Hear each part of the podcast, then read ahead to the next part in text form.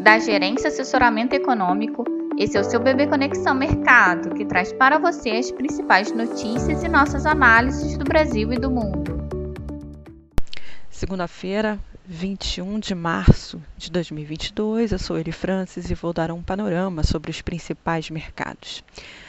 No exterior, a Ucrânia rejeitou a proposta de se render à Rússia em Mariupol em troca de passagem segura da população para fora da cidade. A exigência russa veio depois que autoridades ucranianas acusaram forças do país invasor de terem bombardeado uma escola de artes que abrigava cerca de 400 pessoas.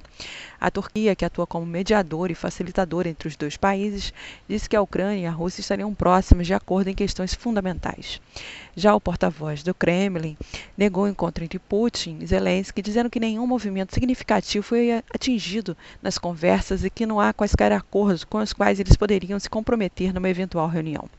O Banco Central da Rússia anunciou a retomada das negociações de títulos de empréstimos federais hoje na Bolsa de Moscou, após quase um mês de suspensão. Na China, o PBOC manteve as taxas de juros de 1 e de 5 anos estáveis em 3,7% e 4,6%, respectivamente, como era esperado.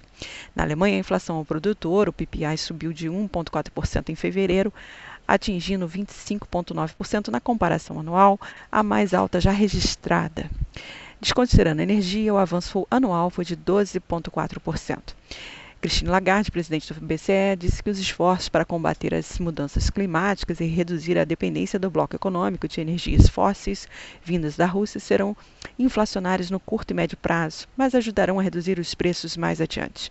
O petróleo voltou a registrar alta forte após notícias de que uma refinaria da Aramco na Arábia Saudita foi obrigada a interromper suas operações após ataques por drones e mísseis de rebeldes do Iêmen a diversas de suas instalações. Na agenda do dia, destaque para discurso de Powell. O desenrolar da guerra na Ucrânia continua guiando os, os humores dos mercados, em dias sem indicadores econômicos a serem divulgados, mas com expectativa por mais um discurso de Jerome Powell, presidente do Fed.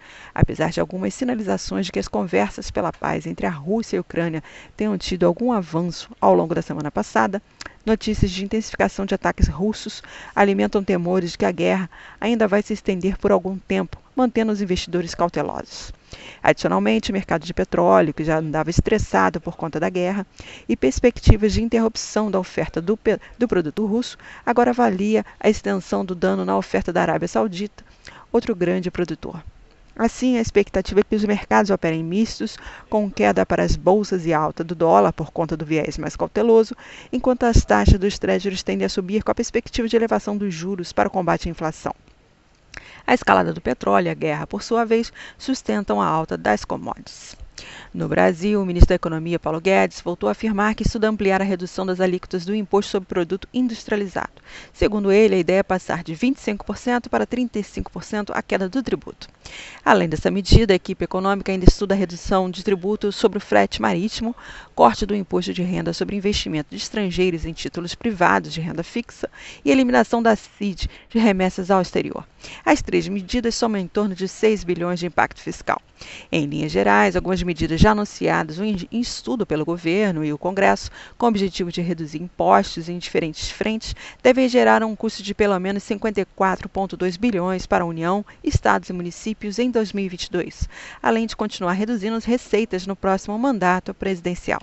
Segundo o noticiário, entre recomposições e reajustes, 26 dos 27 governadores já concederam ou apresentaram propostas que elevam o rendimento dos funcionários. Somadas, as medidas vão custar ao menos 28 bilhões. O Tribunal Superior Eleitoral vai analisar na próxima terça-feira uma consulta apresentada pelo governo sobre a possibilidade de diminuir os preços dos combustíveis em ano eleitoral. Na agenda da semana, destaque para a divulgação da ata do Copom, que deverá seguir o tom do comunicado, sinalizando a continuidade do ciclo de aperto monetário no ritmo de 100 pontos base para a reunião de maio. O relatório trimestral de inflação do primeiro trimestre de 2022 tende a confirmar a elevação nas projeções de inflação e apontar o agravamento do quadro inflacionário diante dos choques trazidos pelo conflito no leste europeu. O IPCA 15 de março deve desacelerar em relação ao IPCA de fevereiro, que foi de 1,01%, influenciado pelo arrefecimento do grupo Educação em linha com a saída dos efeitos dos reajustes escolares. Em contrapartida, o grupo de transporte deve refletir o aumento de pressões sobre o preço preço dos combustíveis.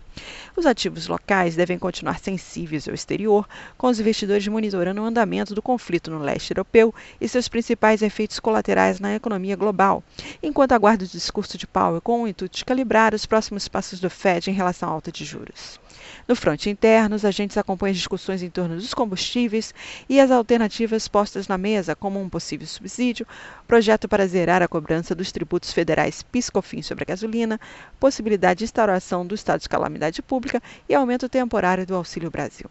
Diante do exposto, esperamos uma sessão de correção para os negócios, com a bolsa seguindo o mau humor dos futuros americanos, o dólar se valorizando frente ao real, em sintonia com as demais moedas emergentes, e a curva de juros deve operar com viés de alta nos prazos curtos, na esteira do petróleo, embora mais contido no aguardo pela ata do Copom amanhã, enquanto os médios e longos prazos devem agregar prêmios de risco em linha com a expectativa de alta do dólar e da taxa dos créditos, além da cautela externa. Portanto, esperamos dólar em alta, curva de juros em alta e Bovespa em queda. Um bom dia a todos e bons negócios. Por fim, lembramos que essas informações refletem somente expectativas e por isso a instituição não se responsabiliza por eventuais perdas financeiras.